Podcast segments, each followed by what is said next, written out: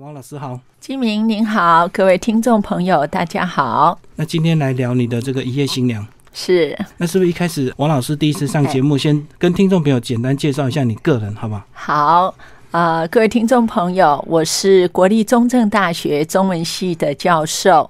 呃，我主要研究的是古典小说，但是升上教授之后，我觉得人的生命应该要多元与丰富，所以我开始创作了。那是不是也也有这个？因为这个常常在教这个学生，有时候老师呢，呃，就会想说，那是不是应该也要有一本这个自己的一个作品这样子？哦，对，当时是觉得教学相长嘛，大概是二零零九年开始，呃，我拿到了教授的这个算是升等成功之后，我就开始写小说。嗯，那呃，第一部小说叫做《美人间》，《美人间》已经被改为豫剧啊，那里头的四部算是中篇小说也全部都变成戏剧了。是，那第二部叫做《驼背汉与花姑娘》。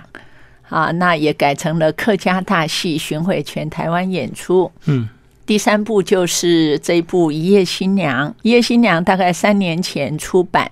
那后来是他记录了我们台湾的整个算是很重要的一段历史，跟一些乡土小人物的生命过程。所以目前已经编成了四种戏剧，一个是故事工厂，它所就是所演出的现代话剧。啊，首演是在嘉义演过的，三月会在戏曲中心啊，还有台中的国家歌剧院演出。那呃，另外呢，我们把它编成了歌剧，对，那又编成了电台的广播剧，嗯，那又要。我正在编写的是客家大戏，所以这部《一夜新娘》十二万字，说实在已经改编成四种的戏剧形式来做呈现了。那时候想到有会有这么大的一个回响吗？当时是有这种期待，但是不敢如此大的奢望。嗯啊，不过这一部小说它一出版之后，一直受到读者们的喜欢。呃，我想最重要的是，它记录了真的是我们台湾很重要的一段历史，也就是说台日关系。嗯，呃，在台湾写日本人有时候会被妖魔化，对，好，但是其实那个在一般的老百姓当中，部分是，但是并不全然是。呃，一些离乡背景来到台湾的那个日本人，其实在当时也是受尽了痛苦。啊，他们也是国破家亡的啊，这种感觉。所以我访问了很多人，其中包含了我今年九十七岁的老妈妈。嗯，好，那另外就是一些去南洋下南洋作战的一些老兵啊，当时都是。被日本征召去的，我访问过很多人之后，然后接下来我才写这一部《一夜新娘》，就是说我融合很多人的故事之后，然后再找出一条主线主轴出来，然后尽量的把台湾的历史啊，尤其是被大家所忽略的乡土小人物的生命经验，然后把它写进去。我觉得这个所谓的男女感情，它是非常真实，而且是很自然会发生的啦。那绝对跟这个所谓的两国交战，或者是这个呃殖民跟被殖民是没有关系的，因为呃他们的感情就是会真诚的一样流露出来这样子。对，而且成长记忆是很宝贵的。对对啊，我会写这一部，主要我当时也有一个困惑：为什么受过日本统治的台湾人，反而很喜欢去日本？日本海啸的时候，全世界捐款最多的是台湾人，第一名，第一名，而且比全世界的捐款总和，我们台湾单独的还比他们多。那日本人对台湾的旅客也非常的友善。对，好，也就是说，我们简单讲，受过日本统治的这一个我们的老一辈，他们是亲日的。对，好，但是我们中生代。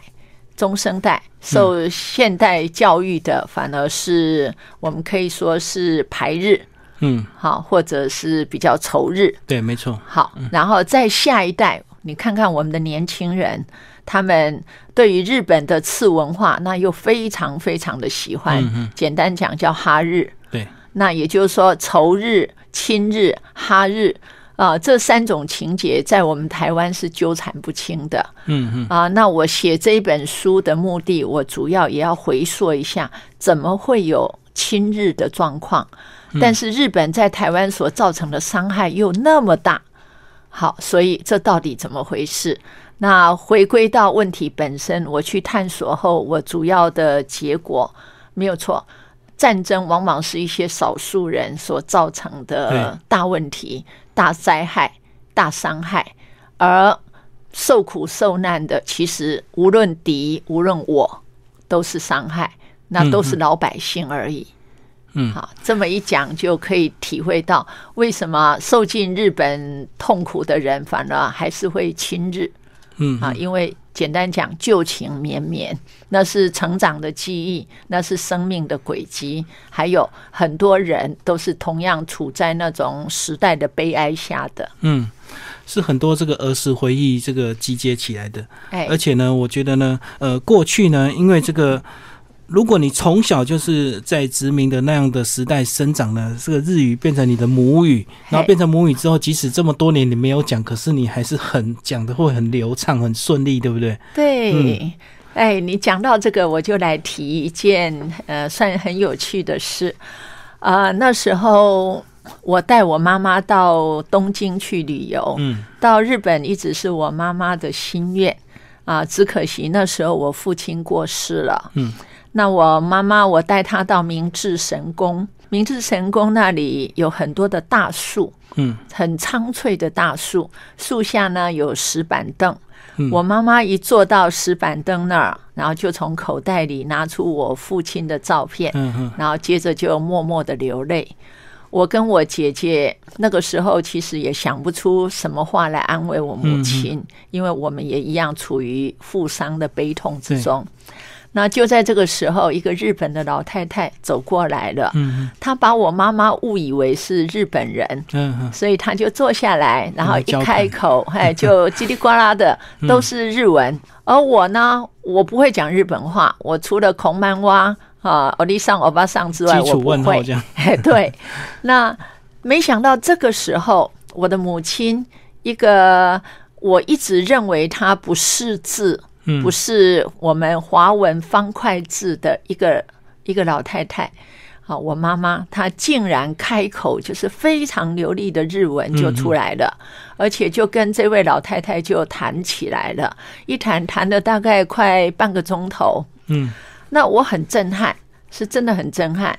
那回到台湾之后，我就问我妈妈，我说：“妈，你怎么会说日本话？”嗯她说：“在我们那个时代，几乎人人会讲。”那我说：“妈，那你读过日文学校吗？为什么你的身份证上面没有？”他说：“我读的是呃，算是民教班。”嗯好，那民教班是晚上上课啊，所以没有正式的学历。嗯，那我再问他，妈，你读几年？他说他读了三年。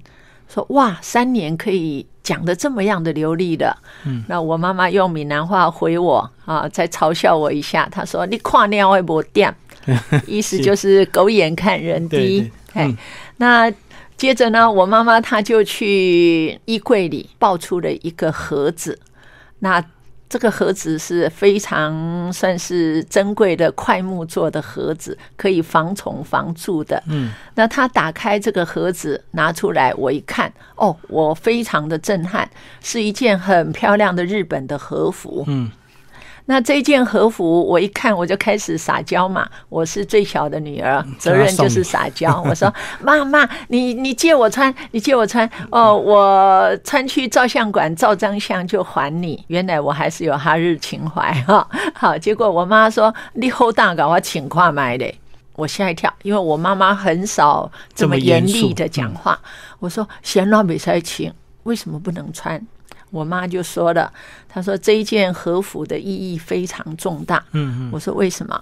好，然后我妈妈就开始告诉我了一段很精彩的故事。她小时候的故事，对，她说：“你知道吗？你以为我不会说日本话，但是我告诉你，我当时拿过啊，台南州演讲比赛的第二名。嗯，我说台南州不是台南县吗？他说错错错，那时候全台湾只有五个州，两个厅。嗯，好，那像我们住眉山，那个时候叫做小梅庄，小梅庄属于嘉义郡，也就是现在的嘉义县。好，小梅庄属于嘉义郡，而嘉义郡属于台南州。嗯，好，那这时候哦，我脑脑海里轰了一声，我说：“哇，我妈好厉害哦，她竟然是拿到台南州演讲比赛的第二名。”嗯好，然后我说：“妈，谁教你演讲的？”然后我妈妈就神情暗淡下来了。她说：“就是这一件和服主人的先生。”嗯，我我说绕了一大圈，啥意思啊？然后她说：“来，我告诉你，那位老师啊，叫做山村老师，嗯。啊，他们日本话我不会讲，我忘了哈，就是什么什么塔库亚还是什么神社哈，嗯，山村老师在那个时候，他负责教导我妈妈啊学日文，还有去训练演讲比赛，所以他写了很多很多的日文。”来让我妈妈背，就是文章背起来。也因为这样，我妈妈日文就算很不错。那后来我妈妈拿到台南州第二名。回到眉山的时候，那时候眉山有那种轻便的小火车，五分车，哎，五分车，几乎是全全眉山的人都站到那个月台来欢迎我妈妈，嗯而且大喊“满载满载 ”，就是万岁万岁万岁万岁！嘿，那后来呢？呃，日本战败了，嗯，好，所有的日在台湾的日本人都要撤回日本去。对，那这个时候就是要等那个船来接，他们叫做远洋，遥远的远，然后发扬的那个洋，远洋就是要回去了。可是那个船来接，有时候一等就是三个月或者五个月。呃，这一段期间，日本人非常的辛苦，为什么呢？因为第一个，日本钱不能用了，等于那段时间呢，就是空窗期，就对，对，嗯。空窗期，他们只能等待，然后他们等于是又有点类似那种战犯俘虏那种感觉，对不对？那种心态，哎，有一点类嗯，似，因为战败国嘛，对，好在台湾人对日本人非常的友善。对。嘿，他们说，第一个日本钱不能用，对。第二个他们已经失去工作，没有薪水了。嗯，然后第三个，他们在台湾又很少有田园家产，所以也没有收入。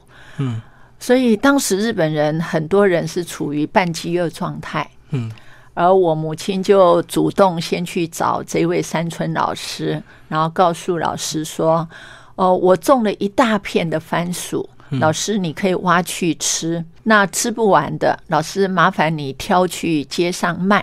那这样子可以赚到一点点的零用钱、生活费。”那这位老师真的就是靠我妈妈种的那一大片番薯，度过了非常艰困的好几个月。那就在他要回日本的前一天晚上，他拿了一件和服来给我母亲。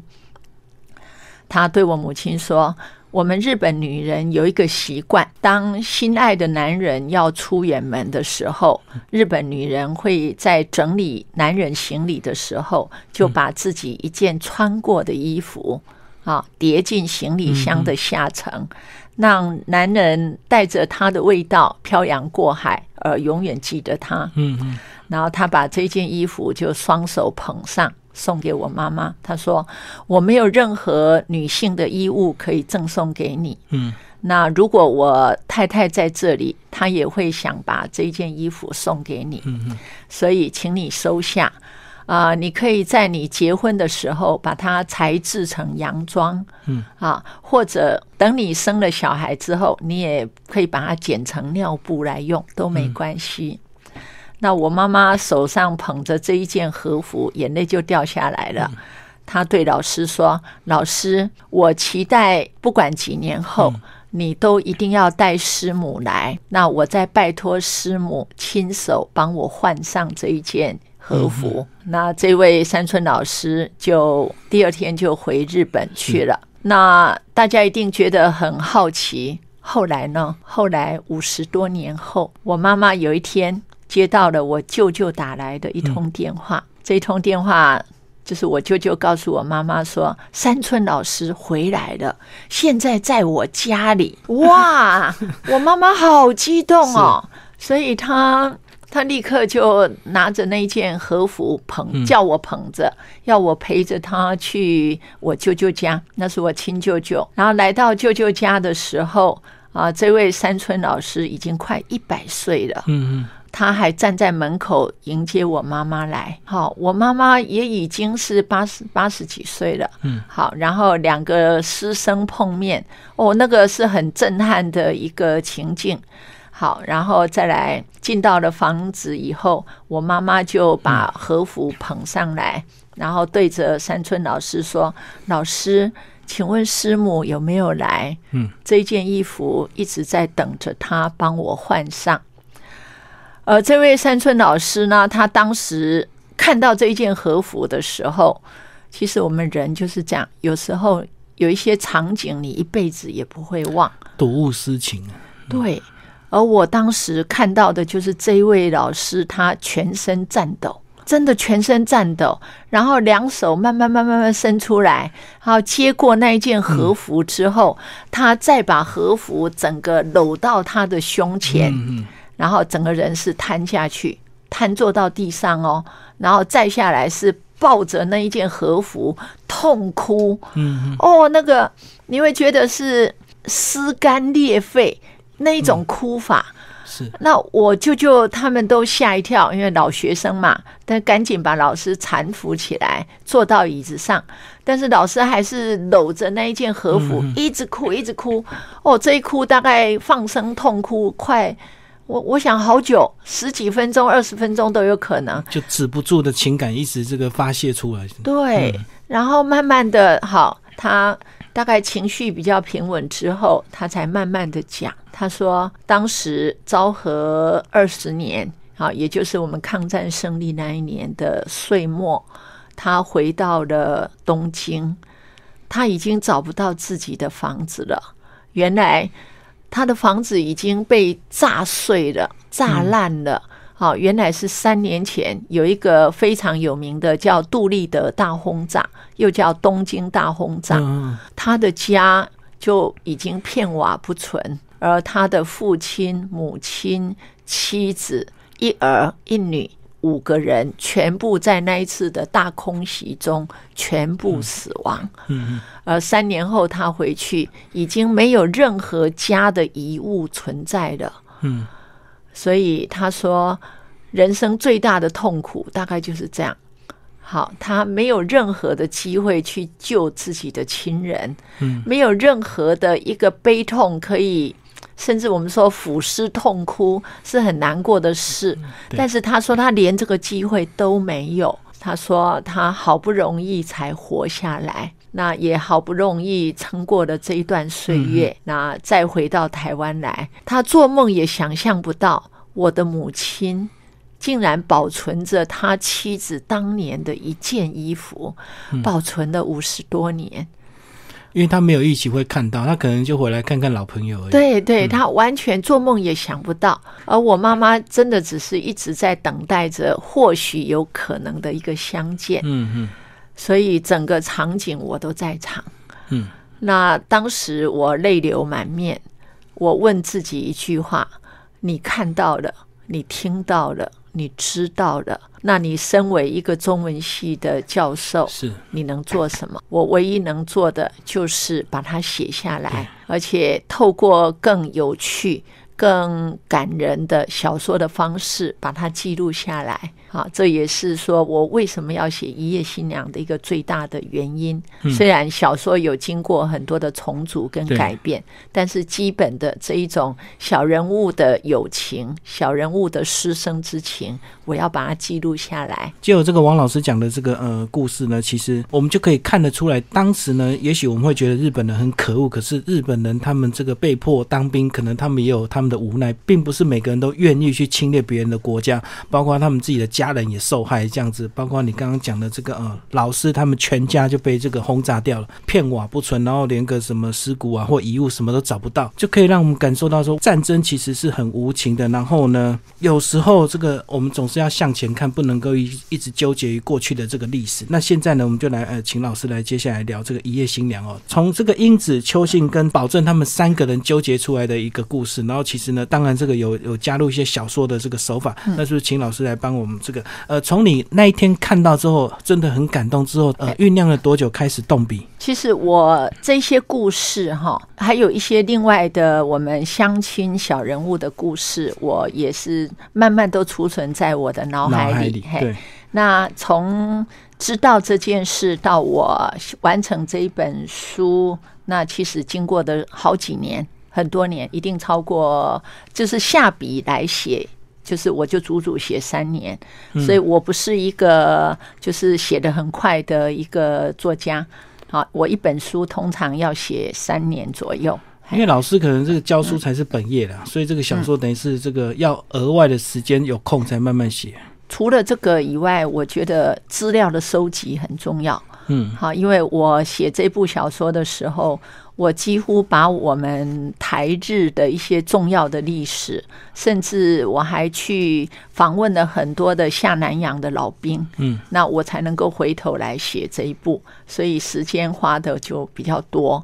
嘿，就是说我用的是学术的那种考证的，还有田野调查的功夫，然后回头来再来把它加进这一本书里面，然后来写。啊，所以时间就长，也是因为老师职业的关系，所以你写作会比较严谨一点，并不能够像一般的这个作家就纯小说的一个手法，直接就动笔就来了。哎，对对，因为我觉得，呃，这个是西洋有一句很有趣的话啊，他说：“历史啊，除了人名是真的，其余是假的。那小说呢，除了人名是假的。”其余都是真的。嗯，我很喜欢这几句话，这对我们小说创作者是一种无上的肯定跟鼓励。对，也就是说，我写的必须是真的。那所谓的真，就是第一个要合情合理的真，第二个它不能违背史实，甚至更进一步的，它要反映真正的历史。对，好，那这样子。这一本书才值得，也就是说对得起自己，也对得起我的职业，也对得起读者。所以在写的过程中，真的说真的被折磨了很久。所谓的折磨，就是你在那个台日的历史，还有战争史，还有访问的过程中，那个耗费很多的精力。不过完成之后，我觉得很快乐。那种快乐就是啊，他受到肯定了。嘿，而且我相信这本书，嗯，日本应该也会有一些回响，对不对？哦，有有有，对啊，有日本的出版社，还有戏剧团，他们就是要来来弄这一部了。嗯，啊，这也是等于新的预告。是是是，这很快乐的事情。对这个写一本书能够被呃两个国家所关注，真的也是一个很值得的一个事情啊！这样这么辛苦这样子。是那如果说这一部我我们说战争里面光是烽火连天这样子。就是少掉了一些美好的东西。那我们一定要呈现人类真挚的感情。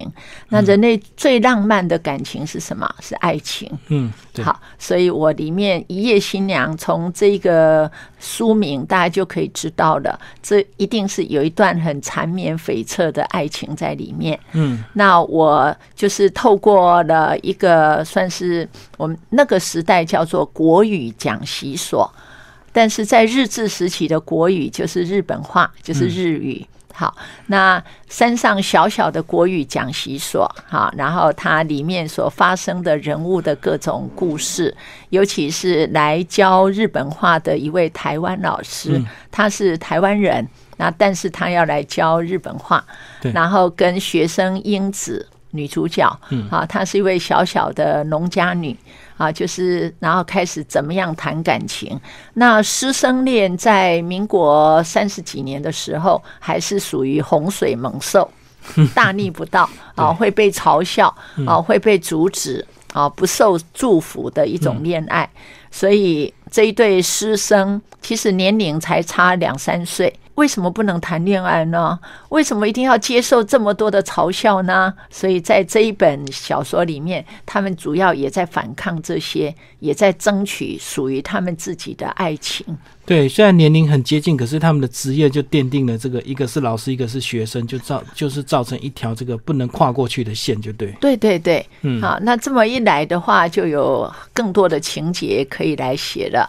所以里面有个很很可爱的又很可恶的媒人婆，嗯好，她几乎把这个爱情打碎了。那里面也有，就是说唯利是图的父母亲对啊，就是英子的父母，因为英子这是个非常非常能干的小龙女。啊，农家女又是嗯长女，对，所以他们一直觉得这个女孩子嫁出去太可惜了，要把她留下来工作。那可是又不能不让她结婚，最好就是入赘。那在那个时候入赘，新郎必须要坐花轿去新娘家的，嫁过去。嫁过去也是一种在那个时候认为有点屈辱。嗯，嘿，好，所以好手好脚的男人通常不愿意被遭罪。那这么一来，就是又故事发展出另外一个啊男人，叫做阿昭。啊，阿昭这一个角色后来在。后面的舞台戏，或者是话剧，或者是那个歌，呃，我们的客家戏中，他会变成一个很重要的人物。因为像这种默默付出，为了爱情啊，然后可以不顾一切，然后只为了爱他而不做任何的奢求或不求回报的嘿不求回报的嗯这种男人。啊、很感人，很感人。所以啊、呃本来我无心插柳的一个角色，后来没想到在戏剧中变成一个很重要的角色。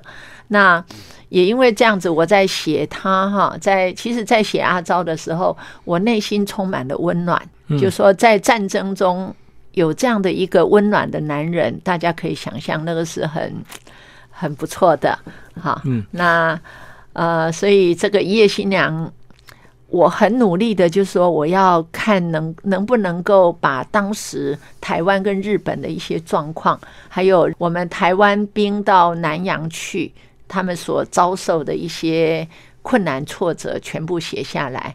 但是后来我又觉得战争那后后半段，呃，我可能留到在另外下一步来写，嗯，所以我就停了。好，但是我故意留一些疑问给大家啊。那个阿昭跟邱信男主角啊，这两个人当时下南洋了，但是有没有回来？我故意不写。就留伏笔就对了，留伏笔。嗯嗯嗯，那如果各位听众朋友想知道的话，金明，你想不想知道？当然想啊，这那个下一步，你问我，其实我看到最后就就有写说战争结束，可是最后却没有交代他们有没有回来这样子。对。因为其实我相信很多人其实蛮都战死在南洋，或者是根本就回不对来。对，嗯，好，那如果这样的话，我可以偷偷告诉各位听众朋友，阿昭有回来，然后邱信没有回来。哇，人生的悲剧就对，喜欢的男人没有回来，回来的却是你不喜欢的男人，但是他暗恋你这样。对，嗯呃那现实生活中有没有邱信这个人？有，有。对，他在我们故乡，他有一个衣冠冢。嗯嗯，好，就是当年阿昭回来的时候，把他的指甲跟头发带回来了。嗯嗯，而这个衣冠冢就在我们眉山的山上。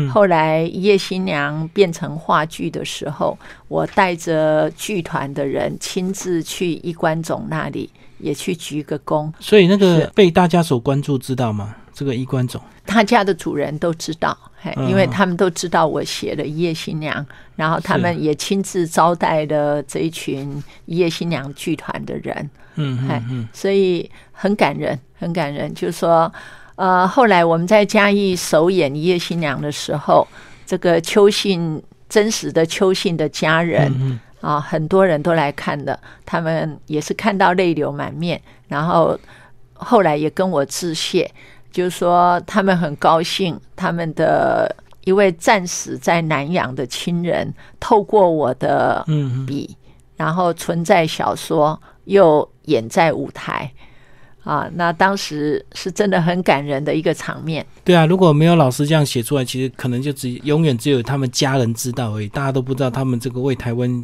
的这些牺牲奉献，甚至当初也算是为日本付出啊。对对，这真的是他们，哎，这是我们时代的悲哀啊！那一段岁月，可是，在那个时候，他们完全身不由己，嗯，而且他们脑海里的就是我们要保卫台湾。对，为台湾而战，或者是说我我不可以让别的人，因为代就是我不能让别人代替我去死，所以只有我亲自去出征了，只能如此。对对对，那时候有点这，或许有些人是被强迫，但是有些人可能是真的也是出于为了保卫自己的家乡，因为他也是怕日本如果战败之后，台湾可能会更惨这样子。对对对对，嗯。对，其实这种乡土之情很很深厚的。那讲到这个，我再提一个小故事，这也是真实的。大家都知道，我们现在嘉义梅山太平那里有一个云梯，很有名，叫太平云梯。嗯，啊，非常的美，它是全台湾算是云梯最长，然后深度最深的一个太平云梯，就最惊悚的云梯，就对。哎，对对对。那这个云梯的呃大工程是太平村的村长，叫严清雅。严清雅村长，他身高大概一百八，体重可能八九十啊，很壮，很呃很壮。嗯，那有一次我去访问他，其实他跟我家很熟哈，那他就从他的房子里也拿出了一条毛毯出来。啊，因为他说琼岭，你家有保留过和服，我家保留的是这一个军毯。嗯，我说呃什么呢？为什么呢？哈，然后他说来来来，我告诉你，他说当时我父母亲生了三个小孩，都是女的，大姐七岁，二姐四岁，然后三姐才几个月，可是呢，爸爸被征召下南洋。嗯。好，家里唯一的男人，唯一的经济支柱被调去南洋当兵。对，那怎么办呢？他妈妈没有办法，只好好把二女儿，而且正在生重病的二女儿交给大姐照顾。嗯，好，七岁照顾四岁。好，以前很常这样。对，而妈妈就背着才三五个月的小女儿下田去工作。嗯哼。而更惨的是，在日治时代末期，台湾粮食缺乏，医药缺乏，非常严重，因为都送去到军中了。对，所以这一位二姐啊，四岁的二姐，不久就病死了。那病死的时候，哦，然后这就很惨了。他妈妈因为村里面没有年轻人了，好，所以他妈妈亲自去砍柴。亲自破破柴，嗯，劈柴，然后好再把那些木板钉成一个小棺材，嗯，然后亲自替女儿换衣服入殓，嗯，然后再跟大女儿两个这样用搬的搬到后山，然后这个母亲又亲自挖土，嗯，好，然后亲自埋葬自己死去的二女儿，嗯嗯，好，这位母亲。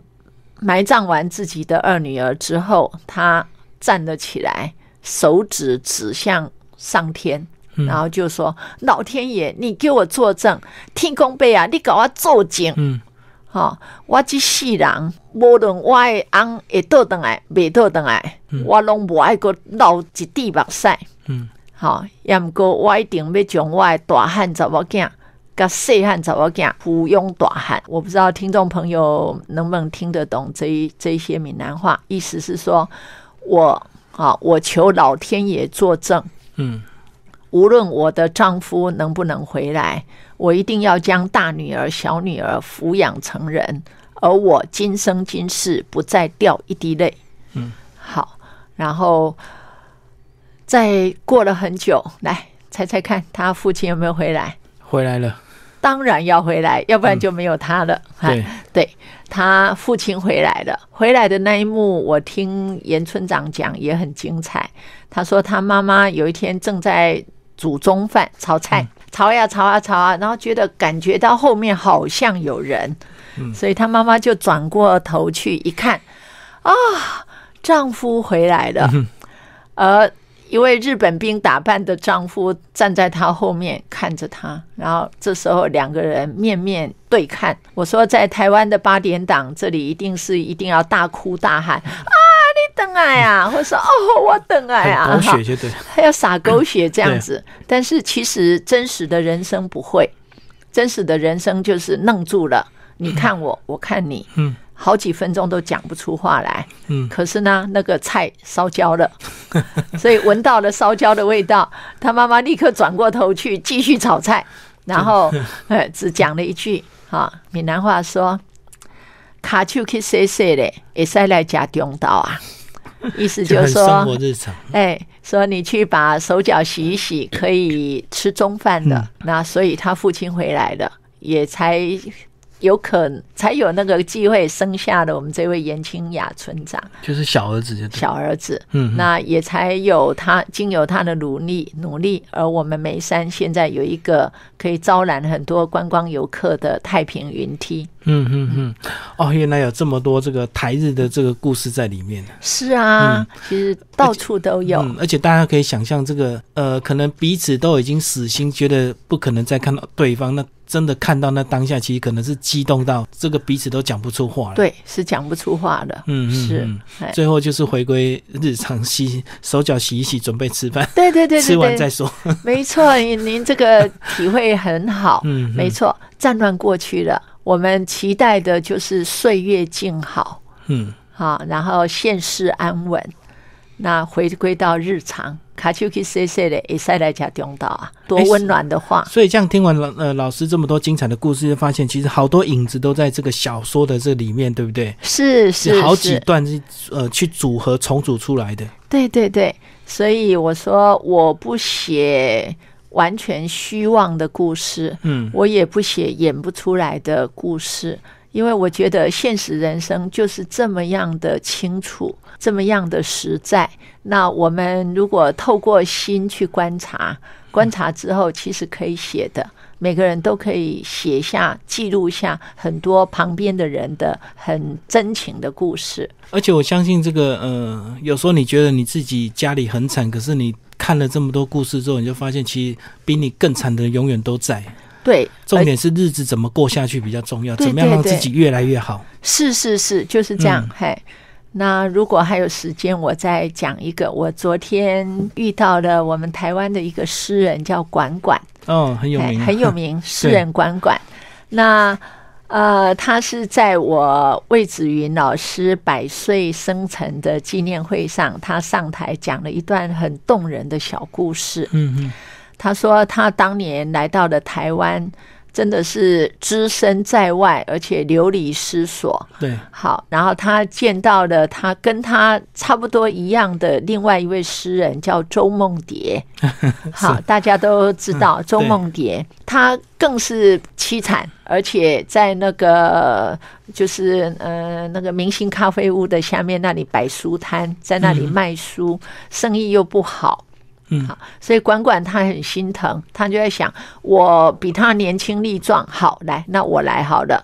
也就是说，在那个时候，我们台湾政府啊，模仿了电影《六壮士》，六壮士他们是训练那种特种部队、敢死队，嗯，然后深入敌方去做牺牲跟奋斗，嗯，所以那个我们的管管诗人他就去报名了。他去报名，然后目的就是可以领到一笔钱。嗯，这笔钱他要直接拿给周梦蝶，要帮他就要帮他就对了。嗯，好，那后来呢？那个第一个政府说没那么多钱，因为他想说二十万就够了。其实那个时候二十万那简直现在的好几百万，所以不可能。好，然后再来，他又有很多人阻止他，他说。你留着有用之身，可以可以做更多的事，不需要这样子这么年轻的就去牺牲。所以他后来就就就是没去了。那没去了，我们很高兴他没去。为什么？你们看，我们现在可以读到管管这么多好的诗篇，对，而且他演过三十三出戏，啊，最有名的叫做《六朝怪谈》，我小时候看过，哦，印象很深的。然后还有呢，嗯，一个小小的趣闻，大家知道吗？他七十岁还可以生儿子，嗯，所以他的小儿子今年已经十九岁了。呵呵，好，也抚养成人了。你看他快九十，小儿子快、已经快二十了。嗯，所以生命的美好也就这样延续下来了。啊，也可以说这一段流离失所的历史。啊，造成了我们人性很多的坚强跟温暖。那我们向那一段历史回顾的时候，我们要带着敬意。好，那另外呢，我们要学习那一段时候的人他们的努力。对，那时候的人再怎么苦都熬得下去，可是现在的人呢、尤其是年轻人，动不动就感情受挫，然后就要么就是要跳楼，要么就是要干嘛，好像他的人生好像是只有谈恋爱或者是怎么一些小休闲。那如果只要遇到挫折，甚至有一些人可能被爸妈骂两句，他就想不开了。这太太可惜了对，啊！其实我常鼓励我的学生们，我们人生大概有三条线在进行，一条线是感情。那这个感情包含友情、亲情、爱爱情，对是一条是事业，那事业就包含学业、啊，包含各种人际关系。就人生的成就的部分。对，那另外一条是健康嗯，啊。那这三条线其实起起伏伏对，啊，可能在你健康不太好的时候，你的人际关系是特别的好 啊，或者事业特别成功。嗯，那也可能说你身体很好的时候，你的事业还没成功，对所以它是起起伏伏的。然后当它起起伏伏的时候，没有关系。然后最怕是这三条线同时一起跌到谷底。嗯嗯，哦，那这个时候可能就会忧郁症啊、躁郁症啊，各种问题就会整个出现。那所以，哇，我跟学生说，也跟各位听众朋友们哈，大家要记得，当我们这三条线跌落谷底的时候，你一定要发出求救信号。嗯嗯，这个求救信号可以对着你身边的任何一个人，啊，只要这一个人是在意你的、关心你的，会把你放在心上，那你就赶紧向他求救。如果你说都没有呢，那有张老师啊，对对，哈，还有你的师长、你的同学，甚至身边的一个陌生人都有可能可以伸出援手。嗯所以每一个人不要做自我毁灭的事情，那个是最悲哀的。那我们生而为人，就是我们一定要把这一段岁月，把这一段生命，我们要淋漓尽致把它活过。哎，这些话还蛮适合讲给这些学生听的，因为像学生他们可能这个事业还没有成就，这个感情也没有着落，可是他们唯一有的就是身体健康。是，对，那你结果你就自我放弃自己，这样我们看到很多有名的这个企业家，反而都是事业成功，身体就没了，健康就没了，对，所以还是这个呃身体健康就永远都有明天啦。对对对对对，嗯，好，你保有了我们这个肉身，我们嗯才能够追求心灵，才能够提升我们的灵魂。那如果肉身没了，一切就真的人死如灯灭，嗯，就像灯熄掉了，什么都没了。对啊，就像刚刚老师刚刚分享那个呃村长的故事，这个他的妈妈说，他这辈子再也不掉下一滴眼泪，就是从今以后他不要再悲伤，他要开始往上爬，就对了。对对对人，生最谷底就是现在。是是，嗯，嗯好，就是在你看他一个母亲亲手埋葬女儿的那一种悲痛，我们都无法去想象。他都还能够知道要坚强，对，但是他能够谷底翻身，他嗯马上对着老天爷发誓，是，我无论如何我要把我另外两个女儿养大。嗯所以这就是最伟大的地方。最后，老师再帮我们总结这本书好不好？这个呃，出版这么多年，应该有很多回响，对不对？是那关于这个呃，大家的一些回想，大概有哪一些？除了一些比较亲日或者比较老人家看了会很激动、很有感情，因为哎过去这本书确实是他们当初那个年代他的儿时，所以他感触会很多。那如果对另外一些对日本比较没有感觉，或者是讨厌日本人的，他们要怎么样用什么角度来看这本书？哇，您说的太好了，嗯就是大概第一种状况就是呃年纪比较大的长辈，嗯他们读完了之后都会对我非常非常的鼓励跟肯定。他说你写出了我们那一代的生活，嗯那一代的情感。那再来就是比较年轻的，他们会对我说：“老师，哦，原来当时日本跟台湾是这种关系，原来日本跟台湾曾经有过这么样的一个算是呃很奇特的存在啊。嗯好，然后他们说：“老师，我们会再去努力的了解，除了我们喜欢的那些歌星啊、那一些日剧以外，好，真正的日本是什么？”这是他们告诉我的，这给我很大的一个快乐，就是说，哦，原来，呃，我这本书提供了除了次文化、日本次文化之外，让他们打开了一个想要探索真正日本的一个一个契机。好，嗯那再来就是我们这一代的一直呃，在我们的教科书中把日本妖魔化的人，就是南京大屠杀啦，这个是大家印象最深刻的。那确实，其实日本真的是在亚洲造成很大很大的灾难。嗯好，那就说，可是他们本身，我说日本兵、日本小人物，对对对他们也因为这个灾难而受到很大很大的痛苦。所以我是想说，我们可以回到人人的这个本身跟本心来体会过去很多的历史。我们不要再拿着道德的解剖刀，再去对着历史千刀万剐。嗯，好，我们应该是拿起的消炎粉啊，拿起的止痛剂，再去把从前曾经伤痛过的地方，我们去疗伤止痛了。嗯，所以呃，我我很努力的，就是说，呃，对于对于过去的历史，我们做记录、做回顾，然后对于过去的伤痕啊、我们能够做疗伤止痛。对，那对于现代的年轻人，我希望他们了解过去，但是他们内心能够因为看了这一本小说而知道战争的可怕与罪恶。然后，另外呢，现代年轻人，我也期待他们能够有更多的温暖跟温柔来对待自己跟对待别人。所以这本书其实延伸出来很多人生的这个意义，不是只有这么单纯。这个呃，一个台湾的小女孩跟一个 日籍的这个老师谈恋爱这样的一个故事。哎，不是不是，嘿嗯，其实背后有很多这个过去我们这个情节，那很多错误已经造成，重点是怎么往前看，然后大家怎么走下一步这样子。是我觉得有点像这个夫妻啊，这个离婚或不离婚，那不管你决定离婚或不离婚，重点是两个一定要好好谈好，最后怎么走下去嘛。对。如果离婚，我们讲怎样各自过很好的生活。那如果不离婚，那就彼此要怎么妥协，嗯然后彼此要各自退让，然后让我们这个不离婚的状态之下继续走下去。是是，嗯哎。绝对没有说一定要到这个你死我活这样的一个情境啊。对，到你死我活，那其实都已经是最最糟糕了。对啊而且过去。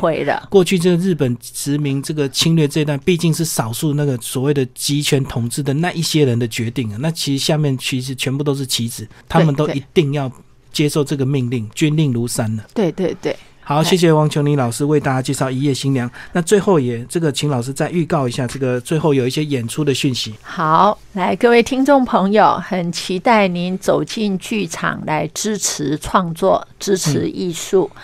啊、我们是三月八号、三月九号、三月十号啊，会在我们台北士林哈、台湾戏曲中心的大表演厅。然后另外呢，呃，在三月十五号、三月十六号，在台中国家歌剧院，我们都有演出《一夜新娘》。《一夜新娘》是王琼林小说原著，然后故事工厂他们所演出的《一夜新娘》。呃，我们用纯话剧的形式来做呈现，而且光是那些舞台的布景，还有我们做的考证，那都是下了很大的功夫，演员非常非常的棒。嗯啊，我们特别从日本请来了一位演员叫丰田，嗯啊，丰田他来演我们这位日本老师，嗯嗯，哎，然后那个吴念真的儿子啊，叫吴定谦，他演那个邱信老师。那陈以恩他演的是女主角英子，最重要的那个老年的英子，名演员谭爱珍她演老年的英子，还有高玉山她演媒人婆。啊，非常的棒啊，我们这一次的演员可以算是都是一流的。听众朋友，你想一下，你只要花一点点钱，你就可以在舞台上看到这个以前日剧时代的台湾的样子。他们就要想尽办法去复原当时那个情境，所以你看花多少的一个功夫啊！是是，所以期待大家进来，因为现在我们台湾讲究文创，那文创真的是我们文化的力量，可以无远佛界。